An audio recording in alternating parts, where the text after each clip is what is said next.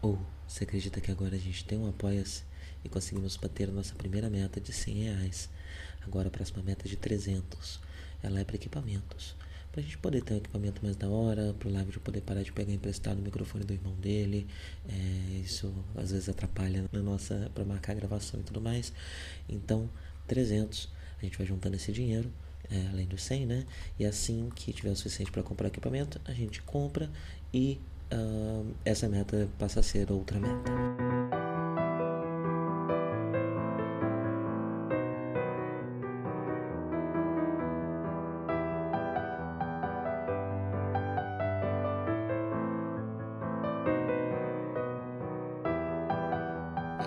Bom dia a todos! Sejam bem-vindos a mais um Café com Gando. Hoje estou tomando um chazinho de maçã para esquentar nesse dia frio. Os últimos dias foram um pouco mais quentes, mas agora está voltando a esfriar. Aparentemente o inverno ele realmente não tem fim aqui na Argentina. É, eu sei que por dezembro não vai ter mais, né? Porque quando chegar dezembro e não estava tão frio. Mas quando exatamente acaba, por enquanto é um mistério. Estamos entrando em setembro e nada. Mas não vou não vou me estender nesse preâmbulo não, porque o episódio de hoje tem tem assunto, viu? Não falta assunto nele. Ele tem tanto assunto que o primeiro assunto dele já começa no título, né? É, o, o, o, título em japonês é Atarashi Kizuna. Uh, e esse Kizuna, ele normalmente é traduzido como laços, um, como, como ligações né, entre pessoas de, um, de uma forma positiva. Mas a palavra Kizuna essa, inclusive, é uma, uma discussão do nosso do podcast que eu sempre referencio aqui, né? O Bubbly Switch Breakdown. Uh, a palavra Kizuna, em japonês, ela tem mais significados do que só isso, né? Uh, ela também tem um significado de amarra, né? De, de coleira, quase, né? Uh, corrente. É, então, eu, eu acho que aqui nesse episódio acaba tendo um pouco mais desse sentido, porque ao mesmo tempo que a gente está vendo novas, novas pessoas, novos, novos relacionamentos se formando, se construindo, uh, como por exemplo a Arekoa com é, e coisas desse tipo, a gente também vê uh, essa esse punho de ferro do Wong sobre a Elg, né? A gente vai falar um pouco mais disso mais para frente, mas eu acho que o Kizuna aqui ele não tá só com a sua característica positiva, né? É, e por isso que eu preferi traduzir como novas amarras. Eu cheguei a pensar em novas conexões, novas ligações, mas parece muito técnico, né? É, eu, enfim, acredito que a palavra amarra é mais neutra e mais próxima do significado original é, da palavra Kizuna aqui. Pois bem, como eu já disse, o episódio começa com o retorno do nosso querido Kai Shinen, meu personagem favorito do Gano de 79. É, aparece, né, Rekoa tá, é, desceu para a Terra, né, e está infiltrada em Jaburo, no meio da floresta, uh, e é muito interessante essa cena do começo, né, ela vê uma nave, uh, ela, a nave sai voando e você vê a perspectiva por cima, né, a nave sobrevoando um rio, ela está no rio, você vê as árvores se mexendo, a água se mexendo, é, e é bastante impactante porque uh, Zetagana toma um cuidado muito grande com o realismo, com a física, com a retratação da física e da forma como as suítes e as naves funcionam, né? Uh, só que quando está no espaço, isso acaba não sendo tão não salta tão aos olhos, porque o espaço tem uma física que a gente não está acostumado, né? É, então ver uma cena na Terra dá essa, essa, já dá essa impressão, né? Já, já dá para sentir o peso das coisas, o vento se deslocando, é uma série de cuidados, de pequenos cuidados para deixar tudo bastante, é, se não de fato realista, crível, né? É, e com essa sensação tudo muito palpável, né? É, mais para frente a gente vai ter batalhas na Terra Uh, e eu já cheguei a assistir um episódio que tem uma batalha na Terra, é, e é outra coisa, né? Existem formas muito criativas de se usar, é, é, é, muito interessante essas batalhas. Eu achei mais interessante as batalhas na Terra do que no espaço, na verdade. É, mas essa primeira cena aqui, essa primeira apresentação de Zeta Ganda uh, no, no, no, planeta, na Terra mesmo, na gravidade da Terra, é, já é bastante impactante, né? E como é cercada por esses soldados e é salva por Kai. É, Kai Shinden, que eu já tinha comentado um pouco do futuro do Kai na, nas nossas gravações aqui do Ganda de 79. que ele se tornaria jornalista, uh, mas na prática ele parece ser mais um espião mesmo, né, do que um jornalista. Uh, bem, ele tá, ele, ele, até diz, né, ah, podia estar no Vaticano, você nunca sabe onde um jornalista freelancer pode estar. Uh, e ele está infiltrado em Jaburô já faz bastante tempo, né, ele está mais de um mês lá e está acompanhando essa evacuação. Parece que Jaburô não é mais a principal base eh, da Federação na Terra e a, a base está sendo meio que abandonada aos poucos, né? As pessoas estão indo embora de lá para a nova base, né? É, e ela não é mais o coração da federação. E essa é uma informação que a Elgin ainda não tinha, né? Então, Uh, ele, ele conversa com a Ecoa, né? E eles conversam inclusive sobre como uh, esse plano de ataque a Jaborô parece muito próximo, vai acontecer muito rápido. A, a esse conflito entre os titãs e a Elg está escalando mais rápido do que o Kai imaginava, né? É, e aí ele começa a combinar com a Ecoa uma forma deles avisarem a Argama uh, de que isso está acontecendo. E aí o plano deles é que eles vão entrar dentro de Jaburô e tentar roubar um comunicador ou algo do tipo para poder mandar essa mensagem para Argama de que uh, Jaburô não é mais o coração um, da Federação na Terra, o que é muito interessante, porque é, isso bate com o, o, o, final do episódio passado, né? Que a gente tem aquela discussão do Wong com o 4, o 4 que é contra atacar, é, atacar Jaburo, né? E, e, mais a favor de atacar é, Grips. Uh, e o Wong fala que não, se a gente derrota Jaburo, a gente vai estar destruindo o coração deles, e, e, enquanto Grips eles podem só reconstruir outra, né? Aproveitar outra, uh, outra colônia para fazer uma base como essa. Uh, e na verdade, não, né? Você vê que aqui o plano tá furado mesmo, né? o 4 tá ainda mais certo do que ele parecia, porque mesmo o ataque a Jaburu não vai ter esse efeito esperado, né? É, então já é interessante ver isso se, se, se, se desenhando aqui, né? É, esse, esse novo cenário. É muito interessante. Zetaganda não perde muito tempo explicando pra gente os cenários, então essas informações elas ficam é, perdidas no meio de diálogos que você precisa mesmo montar um mapinha mental, porque uh, a série não te dá esse mapa pronto, né? Então você precisa, é, se você quiser mesmo poder uh, entender as movimentações que estão sendo feitas, as movimentações movimentações táticas que estão sendo feitas, a série não é muito de tática nesse sentido, né? Você tem que prestar bastante atenção e ir pescando essas pequenas coisas, porque muitas vezes são até mesmo adiantamentos, né? É, de, de coisas que a gente vai ver daqui a 3, 4, 5 episódios, né? É, e por isso que eu sempre tento dar um resuminho aqui da, da situação sociopolítica desse conflito, né? Do outro lado, a gente tem o que está acontecendo em Amman, em Granada, né? Amman, não cheguei a citar no último episódio, eu estava até é, um pouco confuso, porque eu estava considerando, no último episódio, eu estava considerando Granada a única cidade da Lua, mas existem mais cidades da Lua, pelo menos mais uma, né? Que uma delas é essa Amman. Uh, ela também fica na Lua, ela fica ali perto daquele lugar ali do, do lixão, né? Onde o, o, o Camil encontrou o, o Haro. É, e que tem muitos destroços de, de, de de colônias, de satélites, de diversas coisas, né, naves, etc. É, e, e Amman é a cidade que está fornecendo uh, coisas para Argama. Né? Nesse episódio, inclusive, a gente vai ver novas mobile suites, eu vou falar em detalhes sobre todas elas mais, mais à frente, uh, mas é Amman que está fornecendo para Argama, né? e é isso que o Jamaican está atrás. O Jamaican está tentando descobrir qual é a base da Elg. Amman aparentemente não é a base da Elg, mas é uma cidade aliada, o lugar onde eles vão para receber as novas suítes, as novas naves uh, que estão sendo produzidas pela Anaheim, né? Eu já expliquei aqui, mas eu vou dar mais um resuminho, né? A Anaheim é essa grande empresa produtora de suítes. Na Guerra de 79, a gente tinha Uh, empresas de Xeon, né? Xeon tinha mais de uma, inclusive, e você tinha a Anaheim do lado da federação. Só que depois que a guerra acabou, a Anaheim comprou uh, as, as empresas eônicas, né? Uh, e tudo se juntou numa só empresa que hoje em dia fornece tanto para a ah, federação, quanto para Elg, quanto para Caraba, e eu acho que até para as Eônicas também fornecem a Anaheim, né? Então ela, ela, ela supre todos os lados dessa guerra, um, e mostrando aí quem é que ganha com a guerra, né? É, Pois bem, uh, e é em Amman que a Elg recebe uh, os seus suprimentos, uh, suas novidades de Anaheim, né? Um, e é uma das coisas que Jamaica está atrás, né? É, Jamaica é um pouco mais extremista, né? Ele, ele questiona até mesmo a aliança da Granada. Ele acha que Granada pode ser aliada a, a, Elg, né? No que a moça é, da federação lá, não sei exatamente o posto dela, o nome, acho que ela não tem nada, na verdade. Ela é só uma, uma figurante, mas ela responde com ah, se fosse assim a gente tinha explodido Alexandria assim que vocês pisaram aqui, né? É, falando de Alexandria, sempre falo que tem duas naves com titãs, existe uma terceira nave, né? A gente tem Alexandria, que saiu de Grips, a gente tem Bósnia, que saiu da, de Luna 2, que era a nave onde veio a Layla, né? E tem uma terceira nave chamada Sichuan, uh, que eu não sei muito bem se ela é de Luna 2 ou se ela é dos Titãs, uh, mas eu acho que ela é de Luna 2 porque ela também é da classe Salame Sky, que nem a Bósnia. Uh, então são essas três naves, na verdade, que estavam perseguindo, né, que ainda estão perseguindo a Agama.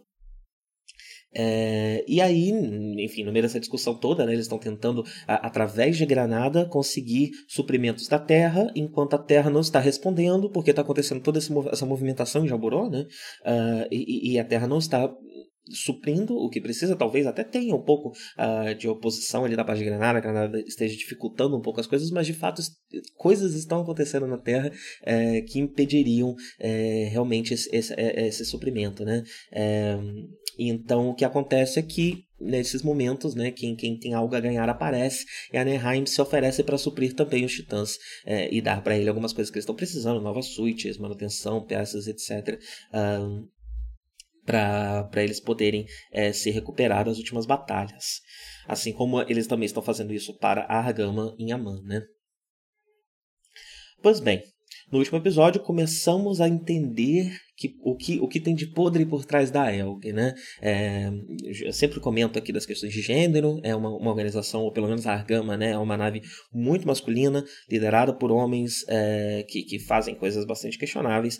É, o militarismo é bastante forte dentro da ELG, uma, enfim, eles não, eles não são ligados a nenhum exército, né? Então eles não precisavam seguir uh, tão estritamente a, a, a, disciplina militar, né? Mas eles seguem com, com, com, com bastante estriteza e, inclusive, nesse episódio descobrimos que eles fazem isso até mesmo aplicando a violência, né? E aplicando a, a essa Acho que é isso, né? A mesma violência que é o padrão dentro dos Titãs, né? Essa violência fascista que é, está em alta dentro da federação e ela, a, é, ela também afeta até mesmo uh, quem se opõe aos Titãs, né? Mostrando que uh, esse como eu posso dizer, né? A, a, a, a, impressão que dá, e pegando um pouco de experiência própria também, né? E, de observação de coisas que a gente vê no dia a dia, na, na vida real, é que o, o, o, a máquina de propaganda fascista afeta tanto quem a quem acredita nela e quem apoia ela, e também afeta quem não apoia, né? É, quem está contra também se vê perdido, né? Também se vê confuso no meio de toda, de toda essa, essa, essa, essa outra forma que é muito mais agressiva, tanto fisicamente agressiva quanto a, a ideologicamente agressiva, é, e isso faz com que mesmo quem se opõe seja afetado pela máquina de propaganda do inimigo, né? É, e eu acho que isso é um pouco do que acontece aqui. A gente tá, tá, tá está se estabelecendo que não, não, é, não, são só os titãs e a federação é, que tem a violência como norma, né? Uh, nesse momento aqui de 87, né? Em 79 isso era um pouco mais leve do que é aqui, né? É, não, isso parece ser algo que se, se estabeleceu como padrão cultural mesmo uh, em todo esse universo, né? E, e, e, todo mundo trabalha à base da violência, né? É, é, é, é meio que o que, que, que, que move essa sociedade sociedade no momento. Né? Isso já parece estar acontecendo há alguns anos, né? Mas poucos anos. E aí vem também isso, né? É, às vezes a gente acredita que uma mudança cultural desse tipo vai vir muito devagar, uh, mas não é a experiência que a gente tem uh, no dia a dia, né? É, especialmente no caso uh, de, uma, tomada fascista, isso costuma acontecer de repente bastante rápido, né? Ah, então faz bastante sentido, isso já está naturalizado, enraizado na, na cultura da federação como um todo, né? Mesmo que tenha que faça só alguns anos desde a, do ataque à, à, à colônia 30, por exemplo, né? E faz, eu acho que uns dois, três anos uh, desde a da, da real ascensão dos titãs como a força, a potência que eles são dentro da federação, né? Uh, mas eu fiz um enorme preâmbulo para falar sobre a cena do Wong com o Camille, né? O Camille ele tá aficionado com o Haru que ele encontrou, ele parece realmente acreditar que esse Haru possa ser o Haru original, o Haru chama ele já morou o tempo inteiro, né? E ele tá investigando os discos desse raro para ver se descobre coisas sobre a base branca. E ninguém tá botando muita fé, né? Mais pra frente a gente vê até o 4 falando que ah, o raro ele foi ele foi manufaturado é, em, em alta escala, né? Ele foi vendido como um brinquedo depois da guerra. É, então esse pode ser qualquer um desses raros. Ele não precisa ser o raro original, né? Um, e aí a gente, a gente pensa que pode ser porque chama de Amorô, mas alguns episódios mais pra frente a gente vai ver que até mesmo esses raros manufaturados também tem o nome do Amorô dentro deles, né? Então, realmente, Camille tá apostando numa coisa aqui que só, se ele tiver certa, é, é, é sensibilidade no type, né? Porque uh, grandes chances dele não estar, né? É, e ele tá ficcionado com esse raro e tá tentando estudar, desmontar o bichinho ali, entender tudo que tá acontecendo dentro dele, estudando todos os discos dele, tentando reprogramar ele, né? Um, e aí ele não responde ao chamado uh, da, da, da, ação, né? O, o, o, chamado de todos os pilotos, ele não responde que vem Emma atrás dele, Emma já chega metendo a mão na cara dele, é, que ele tá ignorando o chamado, e ele fala, não, peraí, eu ainda não aceitei ser um soldado, eu ainda não sou um piloto da Elg, por que, que eu sou obrigado aí? É, eu quebro um galho para vocês de vez em quando, venham me perguntar, venham me consultar, eu faço isso quando eu quiser, né? É, enquanto, é, que essa é a grande questão, né? O, o foi convidado para se juntar a Elg como piloto, e ele entendeu isso como um convite, porque foi como foi expressado, um convite. Mas não era bem um convite, né? Era uma intimação. Era tipo, ou você vira piloto, ou você vai, vai para fora da nave, né? E é assim que a Helg tá, tá lidando com, com, com, com esse convite, né? Já cada vez mais eles não, não estão mais esperando a resposta do Camil. Não, Camil é um soldado, Camil é um piloto, Camil deve nos responder e a gente vai tratar ele dentro da hierarquia militar conforme for necessário para ele assumir a sua posição, né, e largar de ser um soldado tão rebelde, sendo que ele nunca aceitou de verdade, né? Na cabeça dele é um, é um convite, um convite eu posso rejeitar. É, e isso é interessante até quando daqui a pouco a gente vai falar é, sobre a questão de caminho autista, é, que é importante nesse episódio, é algo que ele comenta, inclusive com uh, com a Emma, né? Mas antes disso, vamos lá, Wong. É o Wong? Lembrando do último episódio, financiador da, um dos financiadores da Helg, dos maiores financiadores da Helg, né? Se encontra com o 4 uh, na, no, na lanchonete McDaniels uh, ah, para discutir essa oposição do 4 a, ao ataque a Jaburo, né? Enquanto o Wong coloca isso não como uma sugestão, mas como uma ordem, né? E 4 precisa acatar, porque se não for pelo financiamento do Wong, uh, não há armas o suficiente para a Helg funcionar, né? Não há, eh, não há como eles conseguirem a, a, o que é necessário para essa guerra, né? É, ou pelo menos assim que é colocado. Então a gente descobre que a ELG é, é uma, uma, uma célula revolucionária, né? É uma, uma célula de resistência, mas que precisa responder aos interesses uh, dos empresários que a financiam, né? E esses empresários têm uma voz inquestionável. É, o que eles falam é lei o que eles falam é ordem, né? E o Wong é um deles. E como Camille estava uh, envolvido ali no, na, na, questão do Haru, eu tô quebrando bastante essa cena porque cada frase dela é muito importante, né? É, como ele estava muito envolvido ali, ele não respondeu ao chamado, ele acaba indo uh, depois da Yami lá buscar ele, enfim, dar um tapão na cara dele. É, ele acaba indo para o lugar de encontro, uh, mas vai atrasado, né? E aí a gente vê o Wong conversando com quatro, eu acho que, se eu não me engano, o, o Henken tá junto também, uh, e ele até compara o quanto a Terra, isso aqui também é muito interessante, né? Ele fala que a Terra está subestimando os Spacenoids da mesma forma que a Europa um dia subestimou o crescimento dos Estados Unidos, até que os Estados Unidos, enfim, né, se tornaram realmente a maior potência do mundo, né? Desbancando a Europa. É, eu achei interessante essa, essa leitura, né, essa visão, porque até agora, se você pega a questão da Elg, você pega a luta Elg versus Titãs, é, e eu mesmo já devo ter caído nesse erro aqui enquanto eu gravava, né? É muito fácil você colocar os Titãs como uh, os fascistas, né? E a Elk como a resistência que representa o povo. Mas aí a gente vê, com toda essa conversa, que talvez a Elg não represente tanto assim o povo. Né? Existem também esses ricaços dentro uh, do, do pessoal que vive no espaço que parece estar querendo ganhar poder e ganhar proeminência eh, em moldes muito parecidos com os moldes usados pela federação até agora. Então isso vai cada vez menos se tornando uh, uma uh, cada vez mais deixando de ser uma guerra ideológica né? Uma guerra sobre libertação uma guerra sobre uh, se livrar desse desse governo dessa polícia fascista eh, e, e, enfim salvar a terra e tudo isso tudo mais né? E mais uma questão realmente política e econômica né e, o Wong, a figura do Wong acaba sintetizando muito tudo isso. Esse comentário dele também é, tem muito esse poder, né? É, porque, enfim, a América não vendo nada, né? Os Estados Unidos não vendo nada. É, e, e, ele se colocando, ele se comparando. É, existem muitas comparações que ele podia estar fazendo aqui, né? É, e ele resolve justamente fazer essa: Europa e Estados Unidos, sendo que ele é Estados Unidos. Então, vemos aqui que é, sim, uma questão muito política e muito econômica, né? E muito menos é, sobre realmente a liberdade do povo, um mundo melhor e se livrar dessa polícia fascista. E aí, quando ele vê o caminho atrasado, a primeira reação desse senhor é descer a porrada no moleque, né? Ele já chega dando socão na cara dele, o Camil nem sabe quem é. é. E essa, inclusive, é a primeira reação do Camil, né? Quem é você? Por que você tá me batendo e quem te deu esse direito, né?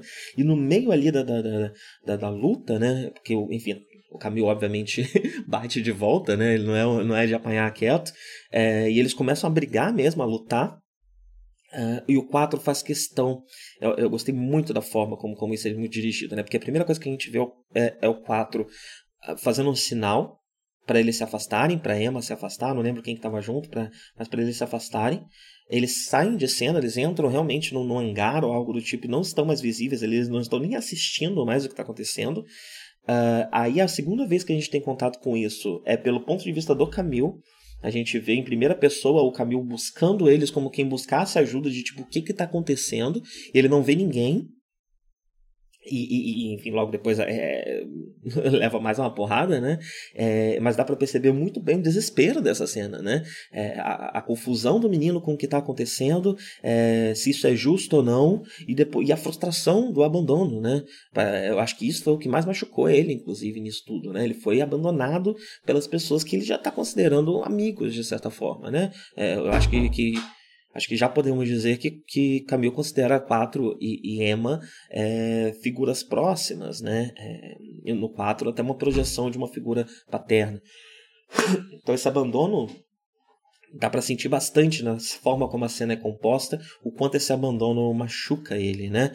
É, e o Wong continua surrando o menino, ele, ele surra o menino até ele desmaiar, né? Uma das últimas coisas que ele fala é que violência não é certo, né? Que o Camil fala. Enquanto o Wong insiste por que você não pede desculpa. E nisso o Camil já tinha entendido quem é o Wong, mas ele ainda questiona por que, que você tem o direito de me bater. Por que, que quem te deu esse direito, né?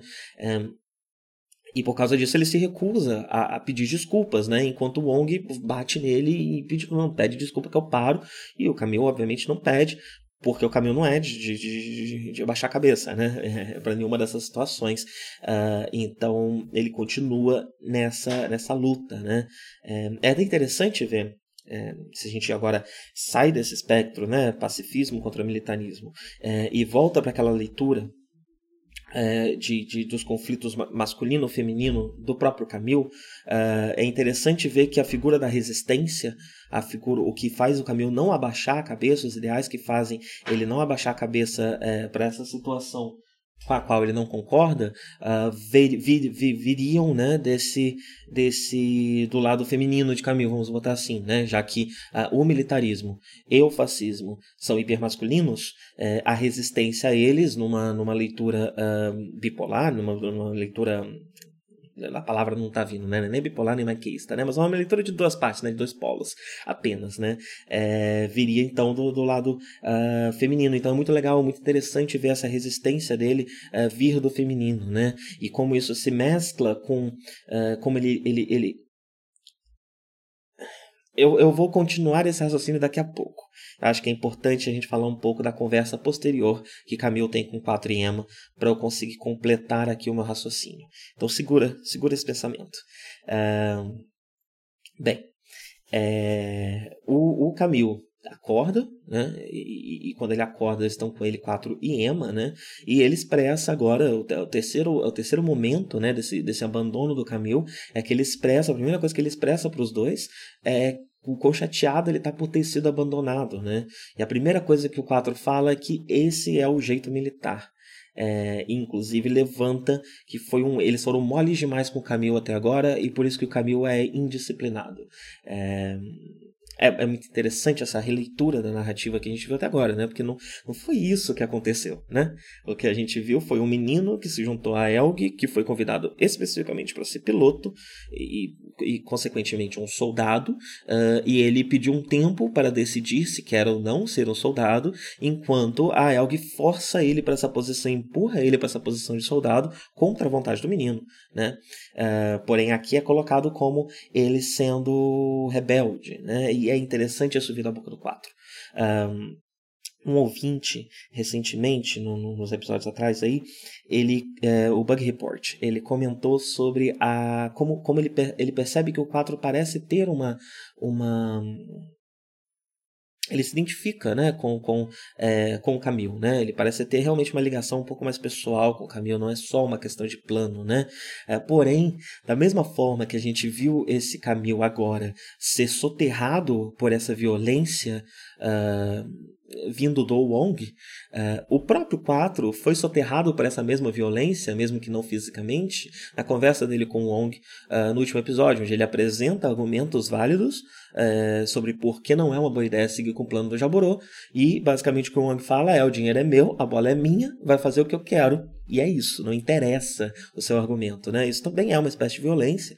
E esse próprio 4 é, que, que, que repete, né? Que, que, que Uh, ele está só repetindo, né? Ele está repetindo o senso comum, ele está repetindo o que uh, o Wong quer uh, que a Elg seja agora pro, pro, pro Camil, né? Então a gente vê um quadro castrado aqui também nessa cena, né? É uma cena que, que parece, que, que reforça o abandono que Camil está sentindo, é, mas não é como se o próprio quadro internamente não tivesse também sofrendo com isso, né? E, eu, eu, apostaria que, inclusive com a surra do Camil, é algo que o, que o 4 que está mexendo com o 4 internamente, né? Porque ele sabe esconder muito bem uh, uh, os sentimentos dele, inclusive também uh, algo que o, que o Buggy Pod comentou, né? Que é, é se não me engano, foi no episódio 5, né? Que é a cena que a gente vê o 4 falando do Char na terceira pessoa, que é muito interessante ver o personagem se abrindo, né? Mesmo que seja num quarto escuro, escondido, perto de pessoas é, muito próximas dele, usando óculos escuro e falando de si mesmo na terceira pessoa, ele consegue falar de si, né?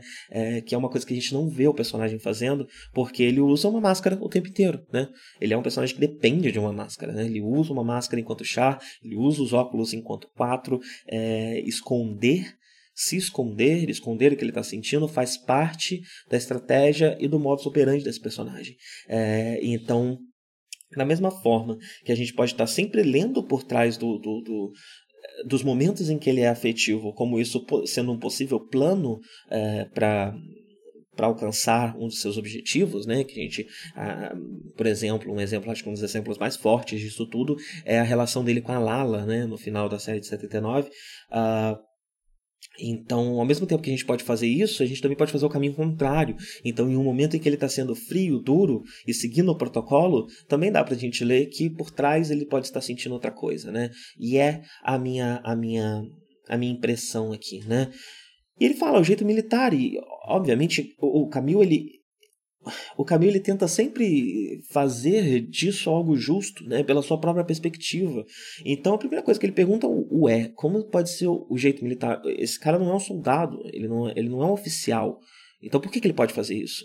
Né? E, a, e a resposta é, ah, porque ele é o financiador. Mas tá, mas não é assim que funciona a hierarquia militar. Então ele ainda me bateu sem ter esse direito, né?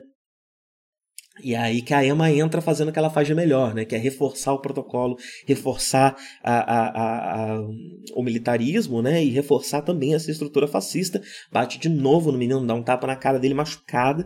É, para ele parar de questionar, porque é isso que ela quer, né? É isso que eles querem dele. Menino, não, não, importa, não importa se não faz sentido, não importa se faz lógica, é, se, se, se, isso foge, inclusive, das regras, não interessa. Isso aqui é uma estrutura militar e uma estrutura militar funciona da seguinte forma: quem está acima de você, não interessa se é soldado ou não, fala, você cala a boca e obedece. Não interessa, não há argumentação sobre isso, né? E é isso que ela está falando para ele aqui com esse tapa, né? Cala a boca, menino, só, só obedece, só, só faz isso, né? Para de querer achar lógica, para de querer ser justo. É, isso aqui não é sobre justiça isso aqui é sobre uh, você ser parte dessa guerra. Você ser uma máquina de guerra como uma máquina que você pilota. É... E, e, e, eu acho muito potente essa resistência do Camil, né? Essa luta do Camil contra o militarismo, porque ele está num grupo com o qual ele concorda com os ideais, com os objetivos desse grupo, mas não concorda com a forma. Então ele faz questão de se manter dentro desse grupo uh, ah, para lutar por esse objetivo comum, enquanto resiste abertamente e violentamente ao modus operandi padrão desse, desse grupo que ele não concorda. Uh, é muito disso que ele está fazendo aqui e, e, não interessa o quanto esse menino apanhe. Ele continua fazendo isso porque é, é, uma, é uma força de vontade, um desejo muito forte de fazer a coisa que é certa. Né? É, e aí a gente entra na questão. Uh, é, Emma diz para Camille que o Wong só tratou ele desse jeito é, porque ele quer o melhor para o Camille ele ver o potencial do Camil e, e ver que o Camil está caminhando para uma arrogância, né? Porque o Camil começa a, a, a argumentar, argumentar que a Argama depende dele, né? Que se não fosse é, por ele, uh, não haveria mais Argama, né? É, e, usar isso como argumento para tipo, vocês não têm escolha. Eu, eu, eu, posso seguir aqui dentro do meu jeito porque vocês precisam de mim. É, e aí ela fala que foi essa arrogância que o Wong viu nele e resolveu tentar consertar na base da porrada porque vê o potencial do menino é, e quer o melhor dele. Né? É essa leitura linda, maravilhosa que Ama faz da situação que casa com é, o quanto ela ainda é uma titã, né? Emma ainda é uma titã. Ela é uma titã dentro da Elg e, e, e, é surpreendente como que ela consegue se sentir em casa dentro de algo que teoricamente deveria opor o lugar de onde vem. Ela carrega praticamente a mesma cultura que ela carregava do outro lugar é, e, e, agora isso ainda continua funcionando, né? De tão similares que no fim das contas são a Elg Titãs, né? É, dentro dessa estrutura é, que a gente está tendo contato pela primeira vez agora por causa do Wong, né? É, e, e, e, isso faz com isso quebra um pouco o caminho, porque ser chamado de especial é, é algo que está acontecendo muito, né? Você é um novo amorô, precisamos de um new type, você é um piloto exemplar, você pode ajudar a gente a virar essa guerra. É isso que estão falando para ele o tempo inteiro, né? É, e ele faz questão de falar que ele não é especial. E aí ele fala, é, é uma fala famosa né, e muito discutida, de que eu sou só uma criança autista, eu sou só um garoto autista. Ele usa a palavra para criança kodomo é, no japonês, né? E essa é uma, uma, uma fala solta, né? E que é amplamente discutida, uh, porque ele está realmente falando que ele tem um diagnóstico, é, ou ele está falando que ele é autista num sentido pejorativo, tipo, eu sou só meio autistinha, é, ou ele está falando de um jeito que talvez não seja pejorativo, mas querendo informar que, olha, é, existem questões, eu não sou, eu sou neuroatípico de alguma forma, é, talvez não seja é, autismo, mas enfim, é o que exatamente esse menino está querendo dizer, né? A palavra que ele usa em japonês é a palavra para autismo, né? É, e aqui eu vou pegar um pouco da, das discussões que eu vi também no Mobile Suite Breakdown, né? Mais algumas pesquisas é, que eu fiz, mais a minha opinião sobre a questão. Né? Uh, ele usa a palavra autismo. É, estamos falando de um anime de 85 no Japão. Né? Uh, nessa época, não sei se vocês sabem, ainda não existia o conceito de Asperger. Né? É, o Asperger, uh, ele foi o diagnóstico de Asperger foi cunhado ali no começo dos anos 90. Então você tinha uh, o, o, o, o espectro autista diferente do que a gente tem hoje em dia, né? Porque em 92, se não me engano, surge o diagnóstico de Asperger é, esse diagnóstico agora, recentemente, caiu uh, e, e, e, tudo passa a ser apenas o espectro autista. Né? Só que antes de você ter o diagnóstico de Asperger, você tinha um, um, esse espectro mais limitado. Né? Ele contava que você fosse uh, uma pessoa considerada menos funcional pela sociedade para poder ser considerado autista. Uh, e estamos falando desse momento, né? Desse momento em que uh, ainda não existem coisas como autismo leve, né? Que realmente são coisas que não existem, né? Uh, vou falar muito da minha, da minha perspectiva, mas funcionalidade dentro do autismo é flutuante, né? então eu posso ser capaz de passar como, como, como neurotípico a maior parte da minha vida, mas existir momentos, fases da minha vida ou situações uh, em que eu estou tão sobrecarregado ou sofrendo tanto, ou tão incapaz, uh, tem algo em mim, né, que, que não me torna mais capaz de passar desse jeito, né, não me torna mais capaz de passar por um neurotípico por esse período e eu posso até mesmo, eu estou falando pessoalmente mesmo, né, no meu caso, eu, consigo, eu, eu, eu chego a, a, ficar não verbal em, muitas, em muitos momentos, né, então ao mesmo tempo que eu sou capaz de, de, de conhecer pessoas, trabalhar e, e, as pessoas acreditarem que nem acreditarem no autismo quando eu falo, né, e questionarem, que é muito comum para mim, inclusive, uh, existem outros momentos em, segredo que ninguém está vendo, só as pessoas mais próximas de mim, que eu sou incapaz até mesmo de falar. É, então a, a, a a funcionalidade eu vejo ela como muito flutuante, né? E eu já vi outras pessoas do espectro falar dela desse, desse, dessa mesma forma, né? Então esse conceito do, do, autismo leve, do autista de alta funcionalidade, eu sempre vejo isso muito como, ou até mesmo um Asperger, né? É um rótulo que você coloca para dizer eu não sou como aqueles outros autistas, né? Eu não sou como os autistas que nunca conseguem falar ou como os autistas que nunca conseguem passar. É, por algum motivo, é, eu tenho essa credencial aqui, os, neuro, os neurotípicos me aprovam, eu tenho essa, esse carimbo de aprovação do neurotípico de que eu consigo fingir bem que sou igual a eles, né? É, então, enfim, entrei um pouco aqui nessa questão, né? Mas a gente está voltando um pouco, a gente está falando de uma época em que essa visão ainda não era uma visão é, difundida, né? nem mesmo a visão do, do, do, anterior a ela, né? Dessa questão do autismo leve e de alto funcionamento, ela não era tão comum. Então, quando você falava, quando, quando o Camil fala eu sou uma criança autista, ele está falando ou de um diagnóstico, é, ou ele está falando de, de, de, de, alguém que está pensando o autismo é, de uma forma bastante não funcional, né? É, não verbal, isolada, todo, todo estereótipozinho mesmo, é, que, que, que, até hoje em dia ainda vem na cabeça de muita gente, naquela época vinha ainda mais. Um, existem entrevistas uh, do, do Tomino onde ele usa o termo autista. É, normalmente para falar é, dessa, dessa, dessa visão mais uh, a forma como ele coloca não é exatamente pejorativa, né? mas é essa visão estereotipada é, de isolamento, de frieza, né? É, que não são características definidoras do autismo, mas são a imagem amplamente divulgada por aí. Né?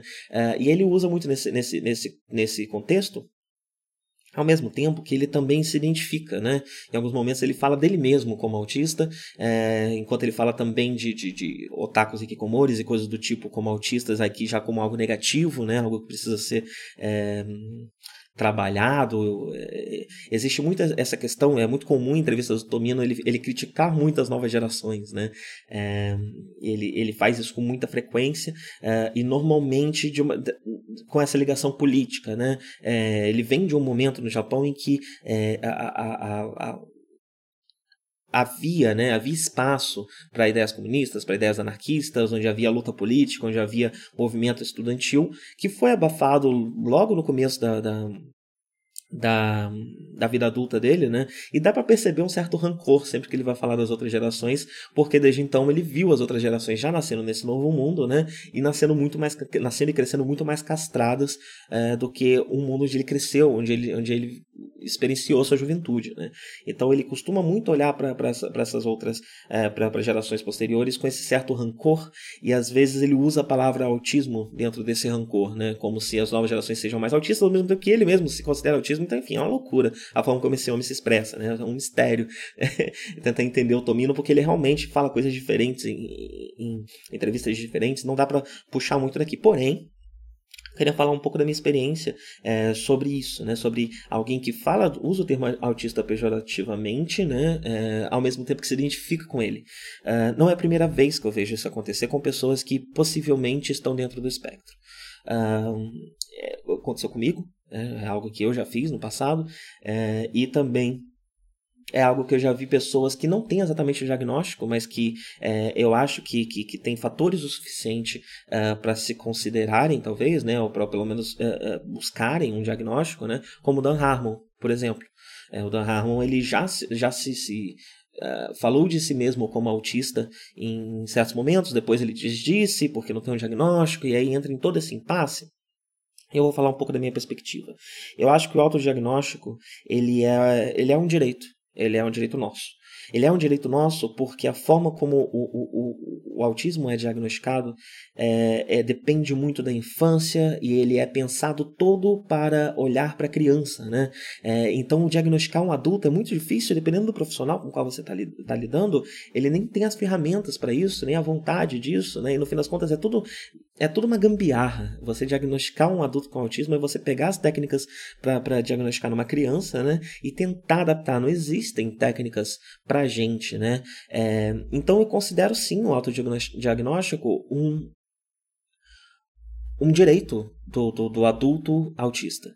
É, porque pode ser que a gente, dependendo do país que você está, da situação que você está, da situação financeira que você tem, que você vá atrás de diagnóstico loucamente e não consiga, porque você vai batendo nessas barreiras, né? E, enfim, é, dependendo, se você for mulher, existem preconceitos, então é, acreditam que é mais comum em homens do que em mulheres o autismo, então se você for uma menina, é, dependendo do quanto você passar já, já de cara, já, vários profissionais já podem barrar até mesmo a possibilidade de investigação, né? É, também se você vem de camadas pobres da população, uh, negros, uh, todo, to, todas as minorias sofrem com isso, né? LGBTs essa resistência.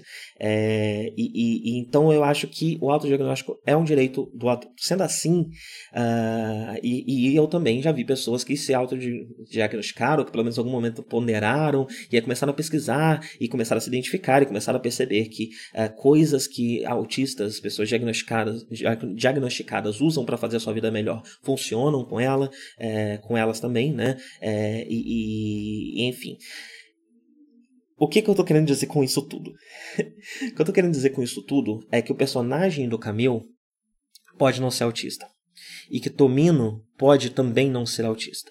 Porém, Tomino se entende um, como um possível autista. Ele enxerga em si mesmo coisas que ele identifica no autismo uh, e, e que isso parece ir além desse estereótipo de, isolamento. Uh, sendo assim, para que isso seja refletido no personagem do Camille, mesmo que isoladamente, mesmo que de forma não consistente, uh, nada impede que isso aconteça.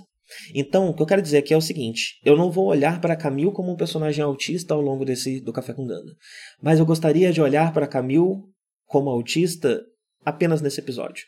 E se a gente olha para Camille como autista apenas nesse episódio, se a gente olha para Camille como autista relacionado a toda a questão uh, dele se tornar um piloto e um militar dentro da ELG, tudo faz muito sentido. Porque o que ele recebeu foi um convite. E ele entende isso como um convite até as últimas circunstâncias. Mas o que ele recebeu não foi um convite. O que ele recebeu foi uma intimação. E a comunicação indireta já disse isso para ele, inclusive de formas muito claras, né? Tem uma surra que leva ele a, a, pagar de que você não, você não tem mais escolha, você é um soldado, você foi intimado, essa é a sua única opção.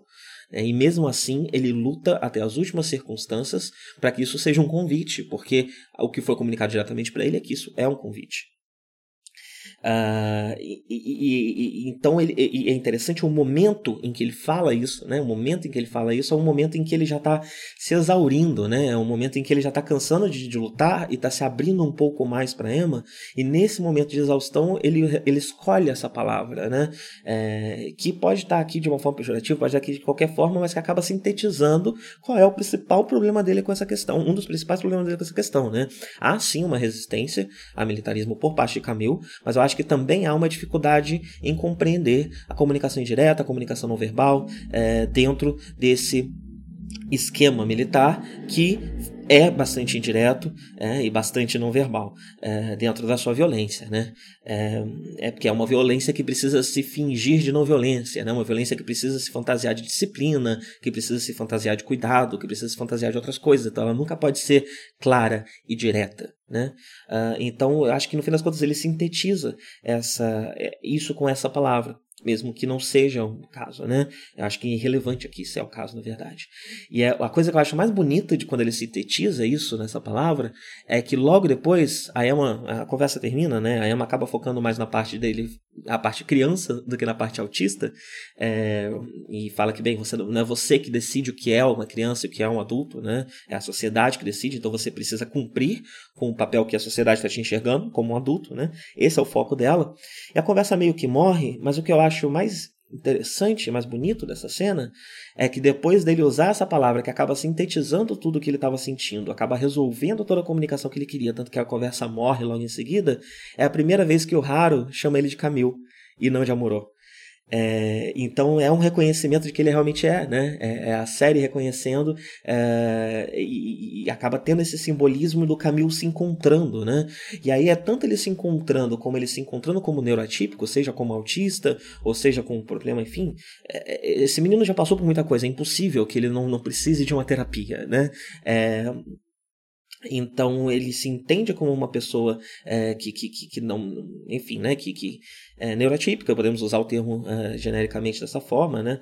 É, e, e quando ele se entende dessa forma, isso é parte da, do conhecimento dele de si mesmo, né? Ao mesmo tempo que ele também parece estar entendendo uma outra coisa, que ele expressa mais à frente, que é como conseguir jogar e dançar dentro dessa cultura militarista da AELC, como ser resistência ali dentro, continuar ali dentro, continuar resistindo, continuar lutando pelo seu ideal, mas resistindo contra essa o que ele não concorda dessa visão extremamente militarista lá de dentro. Né?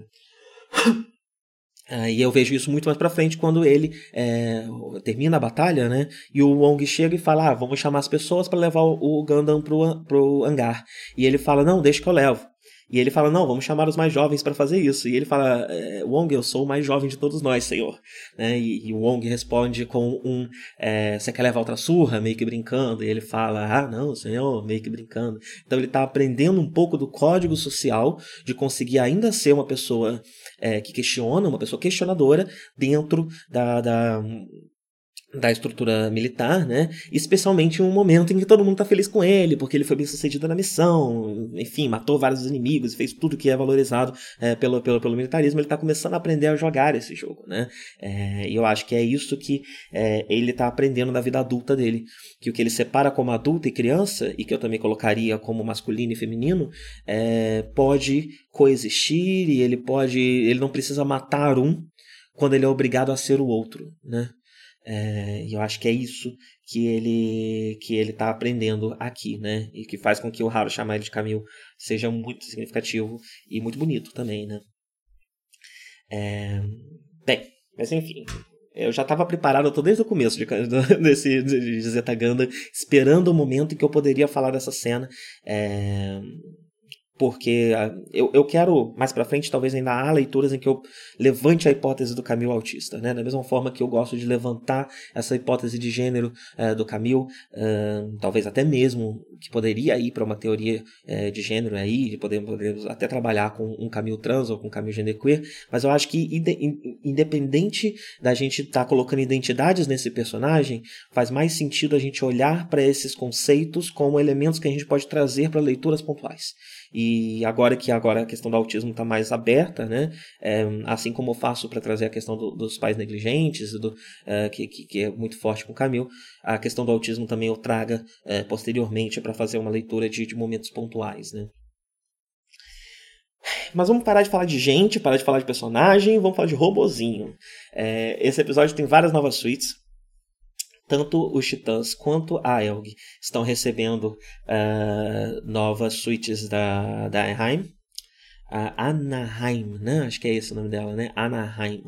Uh, sempre esqueço o nome da empresa. É, e nós somos são três principais uh, suítes que recebemos aqui. Né? A primeira é que a gente já, já é introduzida de cara e ela é extremamente berrante porque ela é 100% dourada. A Ryako Shiki é a nova suíte do 4. O 4 desistiu de ser vermelho, agora ele fica todo vestido de dourado mesmo.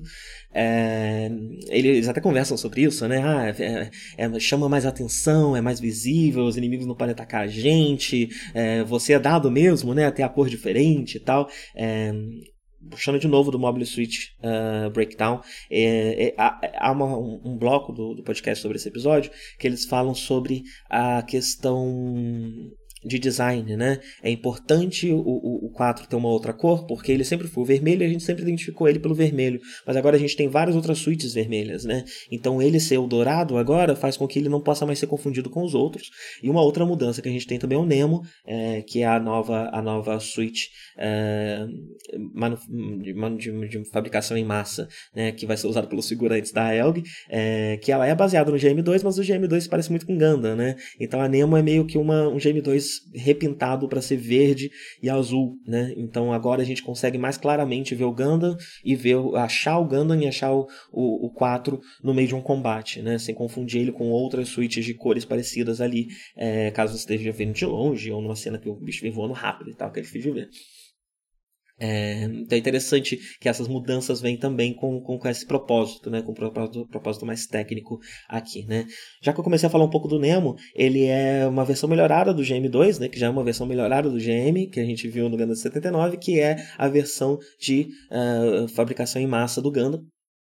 É, e ele tem a, a estrutura dinâmica, que eu já vou falar um pouco mais sobre ela mais para frente. Todas as suítes que eu vou falar sobre aqui têm essa estrutura dinâmica, uma nova tecnologia, uh, que o Rick Dias já tinha também, né? E que está sendo agora mais amplamente utilizado. O Gundam Mark II também tem.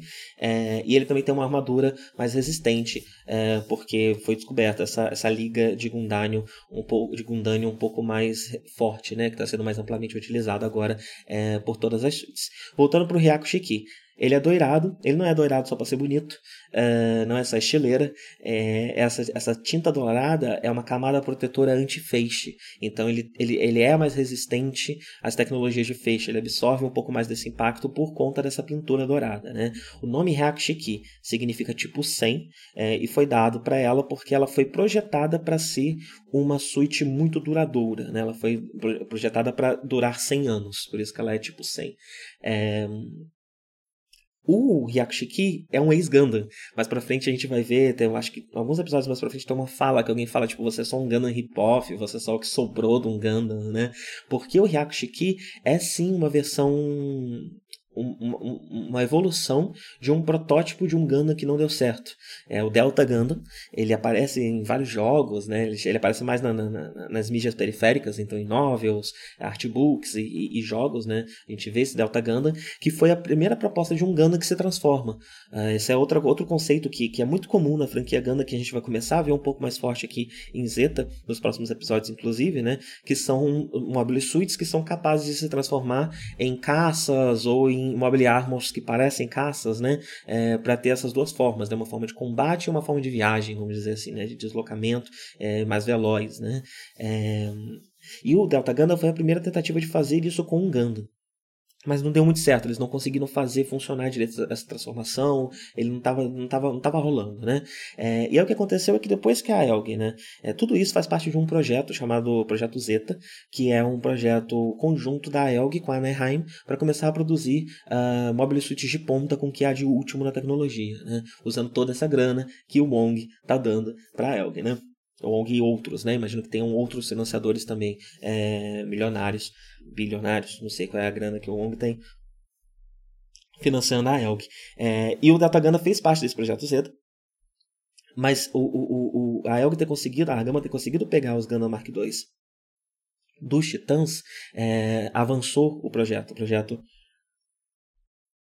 pode ser retomado e, e, e avançado com bastante velocidade. É, e aí eles escolheram pegar o Delta Gundam que não tinha dado certo é, e transformar ele numa nova suíte, que é a Hyakushiki, né? E desistir da parte da transformação e focar mais nessa parte de resistência, né? Fazer uma suíte que seja realmente uma, uma fortaleza, né? Por que, que o Gundam Mark II avançou o projeto? Porque o Gundam Mark II ele tem a tal da estrutura dinâmica, né? Foi como eu consegui, é, eu preferi traduzir. É, agora eu já até esqueci o termo em inglês. É, o que, que é a estrutura dinâmica? Os, os, as suítes antigas, as suítes que a gente vê em 79, elas têm um esqueleto uma, uma parte de estrutura interna, né, é, bastante rudimentar, né, e ela acaba, a sua proteção está mais mesmo na armadura, né, então são suítes muito pesadas é, e com baixa mobilidade. Eu acho que o, o, o Zaco é o maior exemplo disso, né, ele é bombadaço e ele realmente é um robozinho, né, ele não tem tanta mobilidade assim. A estrutura dinâmica ela vem meio que para resolver esse problema, então o que, que eles fazem? Eles fazem, já, já que a armadura de feixe, né, a tecnologia de feixe ficou cada vez mais popular, a, as armaduras que, que essas armaduras pesadas que eles usavam foi ficando cada vez mais obsoleta, porque um tiro de feixe conseguia passar por cima delas, né? É, e imagino que com essas ligas novas e tal não deve ser o suficiente. Então eles preferiram mudar a estratégia a, a, a, armadura externa do, do, das suítes não, que tem essa estrutura dinâmica, né, que está virando padrão, eu acho que a gente pode considerar que a partir de agora toda a suíte tem, né, é, é, a, a, armadura é mais leve uh, e menos da mesma forma menos resistente, né? E aí a resistência ela é focada mais no esqueleto do robô. Ele vai ter um esqueleto mais complexo, com mais articulações que permitem uma movimentação mais próxima do humano, mais livre, uh, ao mesmo tempo que a, a, a parte mais uh, as ligas mais pesadas e mais potentes são uh, colocadas nesse esqueleto em posições que vão proteger as partes mais vitais da suíte, né? Eu diria num primeiro momento que as processões mais óbvias devem ser o reator que toda a tem uma dentro, né? E o cockpit para proteger o piloto. Uh, tanto que na Engana 79 é comum ver o Amuro matando, é, vencendo batalhas, matando o piloto por dentro do cockpit, varando o cockpit, né? Agora isso não é mais possível, ou pelo menos é mais difícil de fazer, porque ele vai precisar varar a armadura externa, que é, é mais leve, então vai ser mais fácil, né? Mas a armadura interna ela vai estar tá mais posicionada e mais concentrada em lugares que vai, vai tornar é, é, essa ação um pouco mais difícil, né? A gente ainda vê acontecendo, é, mas não é tão fácil. O Amuro realmente ele sai espetando todo mundo e explodindo todas as mobile suites, né? E aí essa estrutura revolucionária, né, que está, é, especialmente por conta, imagino que especialmente por conta da mobilidade e tudo mais, que fez o projeto Zeta Gundam é, avançar e eu suspeito que ele vai envolver a, a um, algum, algum Gundam que se transforma ou alguma suíte que se transforma é, nas outras suítes que vão sair desse projeto, né. É, se eu não me engano, o Rick Dias também fez parte desse projeto, faz parte desse, dessa, dessa parceria da Anaheim com a Elk para produzir essas suítes e naves de ponta, né. E a última suíte que a gente é apresentado é a Marasai. A Marasai, ela é, podemos dizer que é o novo Zaco, né? É como o Nemo é o novo GM, a Marasai é o novo Zaco. Ah, os Titãs receberam, é, essa foi produzida para os Titãs, não foi produzida para a Elg, não faz parte do projeto Zeta. Eles receberam vários, acho que foi umas três ou quatro, né? É, e parece que vai ser o novo, a nova nova suíte de figurante é, dos Titãs, né? Ela é vermelha, muito bonita, né? É, também tem a, a, a estrutura dinâmica, né, é, que o, o, o Raizaku, né, que é o, o Zaku anterior, né, não tem essa estrutura dinâmica, nem a, a, a, a liga de Gundari mais resistente, o que faz com que ele seja extremamente mais leve uh, do que o Raizaku. Uh, um ponto talvez seja negativo, não sei, é que ele acaba é, é um modelo que acaba focando mais em armas de feixe, uh, porque comparado ao Raizaku, né, que, é, que tinha uma gama muito grande de armas que ele podia usar, porque ele conseguia usar as armas do Zaku, né, é, que, que foram feitas desde do, da, da Guerra de um Ano para os, especialmente para o Zaku, né, que inclui é, bazucas e, e realmente é, armas de, de pólvora, né, é, o, o, o, o Marasai não pode usar isso, porém ele é bem preparado para usar armas de feixe, né? Então podemos dizer que é realmente um Zaco da nova geração, né? É o Zaco que está preparado aqui com todas as tecnologias de ponta uh, para uma para uma suíte, um modelo de produção em massa, né? Que é sempre um pouco mais barato, um pouco mais, menos. Não, nunca é um Ryaku Shiki, nunca é um Gundam, é, mas ele já tem aqui muito das novas tecnologias, né? O que mostra que elas realmente se tornaram padrão no cenário e que eu acho que a partir de agora toda uh, a suíte que a gente vê uh, vai ter essas essas tecnologias, né? E agora que o 4 está de dourado, o vermelho está liberado, todo mundo pode pintar de vermelho, então todos os Rick Dias foram pintados de vermelho. Não temos mais o Rick Dia preto e azul, todos eles são vermelhos que nem era o do, o do 4, né? Que ele não usa mais, porque agora ele tem é, esse essa suíte nova toda trabalhada na força do nosso Mamãe Oxum. É, pois bem, vamos lá. episódio é enorme, eu já sabia que ele ia ser, gente. Peço perdão. Vamos para a batalha, vamos para o momento de ação do episódio, né? Camille, ainda bolado por causa da surra que levou, vai com sangue nos olhos para essa batalha e o Jared está misteriosamente sumido. E eu acho interessante que, pela minha lembrança, vou falar mais disso nos próximos episódios, mas pela minha lembrança, esse não é um. um não é uma coisa, não, não, é um elemento. Ele não está sumido porque ah, no próximo episódio a gente vai descobrir o que o Jared está fazendo. Não. Só nesse episódio que ele realmente não aparece é, sem explicação. E, e a suspeita, né? A minha suspeita é que isso tem a ver com alguma algo da produção. Eu não cheguei a pesquisar para ver se tem alguma coisa, não lembro é, se no Mobile Suit Breakdown falaram algo sobre o assunto, mas acho que talvez o dublador tivesse indisposto, enfim, alguma coisa impediu é, o Jerry de participar desse episódio, mas isso não é uma trama, não é um segredo. Ele só tá sumido mesmo. E isso, mais de uma vez no episódio, o pessoal fala, putz, cadê o Jared? O cara que convive falando, caramba, é um momento tão importante, né? A gente tá aqui quase conseguindo a vingança da Lila e o Jared não tá aqui, né? É, e parece que é só por causa disso, é só uma questão é, dos bastidores. Não sei, vamos ver nos próximos episódios, eu vejo se, se, se, se esse assunto vai ser retomado, né? Um outro elemento interessante é que a Anaheim não só é, supriu as necessidades dos titãs, como a, a, série faz questão de mostrar que eles estão fazendo isso de graça. É, e é meio misterioso o motivo pelo qual eles estão fazendo isso de graça, né? O, o, o Jamaica até vira para eles e fala: ah, então quer dizer que vocês estão apostando na gente? Vocês acham que a gente tem mais chance de ganhar? E o cara, o cara que tá dando notícia pro, pro Jamaica não parece comprar muito essa teoria aí do, dos titãs, não do Jamaica não. É, então talvez há uma agenda da Anaheim por trás disso tudo, né? É, também fica aí para os próximos episódios, né? E aí, o que está acontecendo? Uh, saiu da Argama 4, é, 4, é, Camil, o Ricardo e o outro rapolinho, o rapazinho que sempre esqueço o nome, a Polly. É, não é Ricardo, é Roberto. Sempre chamo ele de Ricardo. Então, Roberto, a Polly, é, Camil e quatro saíram, estão indo para a, o hangar com o objetivo de capturar uma nave dos Titãs. Eu não sei muito bem porque que eles estão com esse plano, mas eles estão com esse plano, é isso que eles estão querendo fazer. É, e, e, e, parece que é algo que talvez até as pessoas de Granada, as forças de Granada poderiam fazer, mas a Elg está fazendo questão de fazer ela mesma para meio que mostrar quem manda nessa aliança, né? É o que um pouco ali do que o Apoli e o Roberto explicam pro, pro Camil quando ele questiona, né? Mais uma vez, sempre questionando. Continue questionando, Camil, não desista, tô do seu lado é, porque que eles precisam estar nessa missão, né? A gente vê um Raizaco azul, acho que é a primeira vez que a gente vê um Raizaco azul, é, e aí eu fui pesquisar e eu vi que os Raizaco azul, eles são da Federação.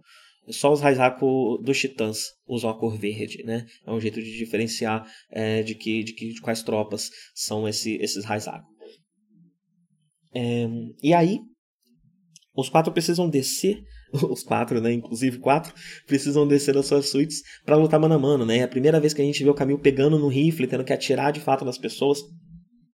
E aí ele, ele não sabe nem destravar o rifle. Eu fiquei pensando, né? As pessoas querem tanto que esse menino seja soldado, por que, que não estão treinando ele? Eu não sei se ele está resistindo a um treinamento ou se realmente querem que ele aprenda tudo na prática, né? O 4 está sempre jogando ele em umas situações para ver se o menino aprende, mas não há nenhum treinamento dele dentro da Argama. Ele podia já ter aprendido a usar um rifle. Por que, que ele está numa missão que tem que usar um rifle, sendo que ninguém ensinou esse menino a usar um rifle?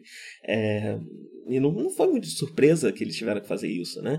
Então me surpreende, ele não está sendo treinado, né? Não sei se é parte dessa, dessa essa bagunça, né, que é a Elg, é, e que é a, a, o militarismo, né, acho que, é, se eu não me engano, é a, é a, Matilda que fala isso no Gana de 79, né, é, que não há nada de organizado em, numa, numa estrutura militar, né, ela é muito bagunçada sempre. É, não sei se é por isso ou se é uma resistência do caminho ao treinamento mesmo, ele não está querendo ser treinado e é por isso que ele não sabe fazer as coisas, né, talvez é por isso que estejam pressionando ele, eu não sei, mas esquisito, né, esquisito ele tá numa missão que ele precisa, tem algo crucial dela que ninguém nunca ensinou básico para ele, né? É, enquanto eles estão fazendo isso, Cacricon e os Titãs estão aproveitando para atacar a Man e para atacar a Argama, né? Então a gente tem essa batalha de duas frentes. É, e, e, a gente vê o Camil percebendo que tem algo acontecendo por conta da ligação dele com a Emma, cada vez mais forte, né? É, a, a, ressonância desses dois new types está cada vez mais forte. Então ele realmente escuta a Emma pedindo ajuda, porque a Emma vai lutar contra as forças uh, do, dos Titãs, é, que já estão usando, se não me engano, o, o a suíte nova, né? É, que eu ia chamar de Marusai, mas né? Marasai. É, e ela vai de Rick Dias. Acho que é a primeira vez que a gente vê a Emma pilotando em combate uma, uma suíte da, da Elg, né? Ele, ela vai com o terceiro Rick Dias. Eu não sei se eles tinham mais Rick Dias ou se eles conseguiram reconstruir o Rick Dias do 4, que eu lembro que eles estavam pegando os pedaços no espaço, né? Depois dele ter sido explodido. Não sei se eles reconstruíram uh, o, o, o Rick Dias do 4, agora eles estão com esses três Rick Dias, né? É, também pintados de vermelho, todos pintados de vermelho agora, né? É, e o Camilo tá ligado no que tá acontecendo por conta dessa conexão. Num primeiro momento, o 4 não escuta ele, porque eles ainda ainda estão no meio do combate, né? E o Camil até fica meio bolado, é, ele parece estar questionando bastante a figura do 4 agora, depois do abandono, né, do que aconteceu com o Wong, é, e ele começa a, a, questionar isso, né, tipo, é, é, ele começa a perceber que o 4 continua na batalha, não porque a batalha é crítica, mas porque ele está muito envolvido com o calor do combate, ele está meio que se divertindo com a morte, com a violência, né, é como o Camilo acaba lendo essa situação é, e fica bastante chateado, ele está bastante chateado com o 4, né, não sei quando que isso vai se resolver, é, mas os dois estão, tá, por motivos óbvios, né? Depois do que aconteceu, o relacionamento dos dois está bastante balançado. É, e aí, quando eles finalmente conseguem terminar ali o que eles estavam fazendo, é que Camilo volta pro quadro e fala: Ou, oh, a gente precisa voltar lá, tem um negócio acontecendo, né? E é aí que o 4 se liga: Putz, moleque é new type, cara, eu tô ignorando ele por quê? Vamos pra lá, né? E eles vão para a batalha. É muito interessante a batalha da Emma, ver a, ver a Emma lutando pela primeira vez, porque o estilo de batalha dela é muito tático, muito seguro, parece seguir todos os protocolos certinhos, o que faz muito sentido para essa personagem, né? É, e que é muito pouco efetivo, né? Ela acaba se dando muito mal nessa batalha, é, mas dá para perceber que ela é, tá sempre atrás de coberturas, ela tá sempre jogando seguro, sempre seguindo o protocolo é, tático é, da batalha, né? E aí isso fica ainda mais gritante quando o Camil chega, porque o Camil pilota feito um maluco, né? Ele só voa para qualquer lado e sai atirando feito um doido. É, então fica ainda mais visível como que o, o, estilo de luta dela é muito certinho, muito seguro. É, também não sei o quanto a gente vai ver isso se desdobrando como uma questão né, da, da personagem. É, mas bate muito com ela, que é meio que, que a, a, a mestra da disciplina, né? inclusive seguindo valores titãs. Vocês já percebem que eu não gosto muito da Emma, né? Eu não gosto muito da Emma, não. Mas talvez existam questões que humanizem. Eu acho que há a possibilidade dessa personagem ter outras questões que a gente ainda não sabe, que explicam por que, que ela é assim, né? Por que, que ela é desse jeito. Uh...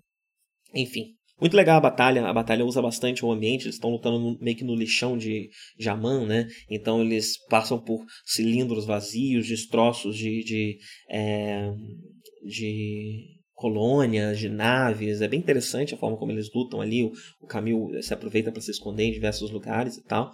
É, mas bem, a batalha termina meio que por isso mesmo, né? E a primeira reação da Emma, ela exige que Camil saia do cockpit e chega para ele já fula da vida, falando que não, por que, você está fazendo aqui? Ela está novamente preocupada, de novo, sintetizando a personagem aqui, né? Ela está mais preocupada com o fato do Camilo ter ferido o protocolo e ter saído da missão e vindo atrás dela, do que, é, mesmo que isso tenha salvado a vida dela. Ela preferia ter morrido do que que o protocolo tivesse sido ferido, né? Mesmo que a missão não fosse tão crítica, mesmo que sim, enfim, né? É, e aí Camilo tem que explicar para ela, não, não, o 4 deixou ouvir, eu falei com ele, eu conversei, fica tranquila, não precisa ser a doida do protocolo colo, tá tudo bem. Né? E, e, e é a primeira vez que ele fala para ela, eu senti você, eu sabia o que estava acontecendo, né? Então agora eles estão, uh, eles já tinham conversado sobre ser new type de uma forma mais indireta, agora eles já estão se abrindo mais claramente para falar que, olha, nós dois somos new type, nós dois temos uma conexão, né? Uh, e a batalha termina por aí, né? E a última cena é a Rekoa e o Kai se preparando para entrar em Jalborô. No próximo episódio a gente vai ver eles se infiltrando em Jalborô, buscando esse comunicador para avisar para eles o que está acontecendo na Terra, né? É... Antes disso, a Rekoa faz questão de botar uma banca no Kai, né? O Kai chama ela de, de Erekoa-san, se não me engano, né? E ela faz questão de, de pedir que ele chame ela pelo, pelo posto militar dela, né? É, não, não, não se sinta tão, tão, tão íntimo de mim assim. É... E o Kai tá acostumado a levar patada de mulher, né? O Kai, o Kai gosta de levar porrada de mulher bonita, né? Gosta de apanhar de mulher bonita. Então, é parte do, do conceito do personagem levar as patadas mesmo, né? E continua até hoje. Já tá adulto, mas continua o, o mesmo Kai de sempre, né? Ele só tá um pouco mais quieto, um pouco menos ácido, né? Um pouco que a gente viu desse Kai até agora, ele aprendeu a controlar um pouco mais a língua dele, é, mas ainda há características do personagem é, que a gente conhece muito bem. E vai ter mais ainda, né? Porque a, esse arco na Terra, conforme eles vão para a Terra, a gente vai ver cada vez mais é, os personagens da base branca que já estão aparecendo na abertura é, desde o começo da série. A gente vai ver mais, rever mais de cada um deles, né? Daqui em diante. E eu acho que é isso, né? Ficou enorme esse episódio, ficou digno do finale, né? Acho que o finale do, do Gana 79 foi tão grande quanto esse, mas foi um episódio com muita informação de, de, de origens variadas, né? Políticas, técnicas, desenvolvimento de personagem. É esse assunto que é muito importante para mim, uh, do, do, autismo, né? E a questão de um possível autismo de Camille. Uh, e eu queria mesmo fazer isso no meu tempo, né? Então eu fiz sem pressa, fiz suave, uh, e tivemos aí um café com Gana um pouco mais longo. Eu nunca sei se vocês gostam, não vocês nunca falam. É, mas vocês podem falar se vocês quiserem, mas eu vou continuar fazendo do meu jeito, eu peço desculpa. É como eu sou. Vai continuar sendo do tamanho que tiver que ser. É, então é isso. Deixa eu terminar meu chazinho, já tá gelado.